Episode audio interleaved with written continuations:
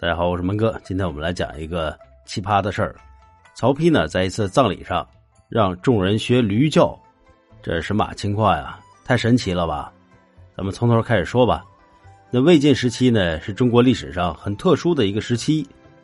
在这个时期，由于朝廷政治黑暗、战乱频繁、国家动荡、少数民族的入侵，生活在这样的环境中，人们的思想啊，也就悄悄的发生了改变。有一批。不甘与暴虐为伍，或者是仕途不顺的文人名流中，兴起了一股隐逸之风，所以在这个时期就出现了很多的著名的隐士、大型学术偶像组合，竹林七贤也也就是这个时期诞生的。那除此之外呢，还有很多文人都追求放飞自我、解放天性，所以这个时期文人是都多多少少吧有一些怪异的行为。比如说，有喜欢嗑药的，就吃那个什么五石散；还有爱好酗酒的，还有当众裸奔的。比如说，竹林七贤之首嵇康，他的兴趣啊，跟文人一点关系都没有。他的兴趣是打铁，而且是也不怎么讲卫生，经常一个月不洗头也不洗脸，完全不在意别人的目光。在当时文坛上赫赫有名的大才子。王粲也有一个非常特殊的爱好，学驴叫。王粲这个人啊，可以说是含着金钥匙出生的。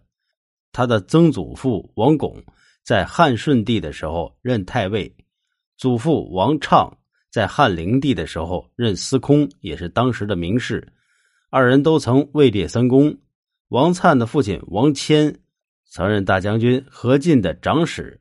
那不仅如此呢，王粲和曹植并称为曹王，称得上是建安七子之冠。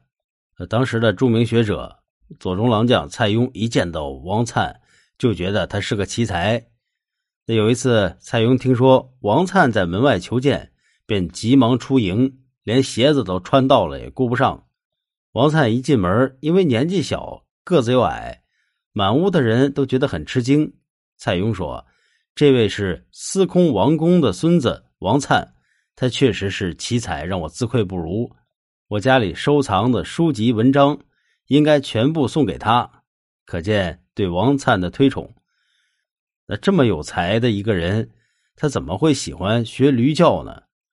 这其实还要回到当时的特殊的时代背景中。魏晋是一个时局动荡、暴君迭出、政治高压的特殊历史时期。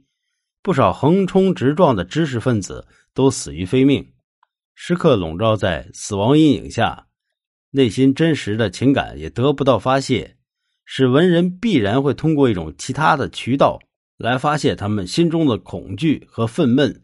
那有人选择刻五石散，有人选择笑傲山林，有人选择裸奔，而王粲就选择学驴叫。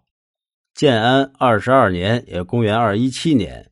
春正月二十四日，王粲在随曹操南征孙权回到邺城的路上去世了，享年仅四十一岁。和王粲关系很好的曹丕亲自参加了他的葬礼，来表示对王粲的怀念。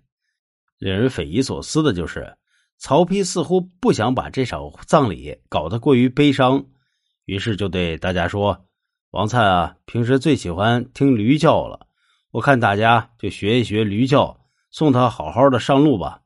于是乎，在王粲的葬礼上，大家就没有听到哭声，反而听到了此起彼伏的驴叫声。那毕竟曹丕是曹操的儿子，谁也不敢违背。至于曹丕本人学没学驴叫，这就不知道了。好了，各位亲爱的朋友们，今天的小节目就结束了，感谢您的收听，咱们下期再见。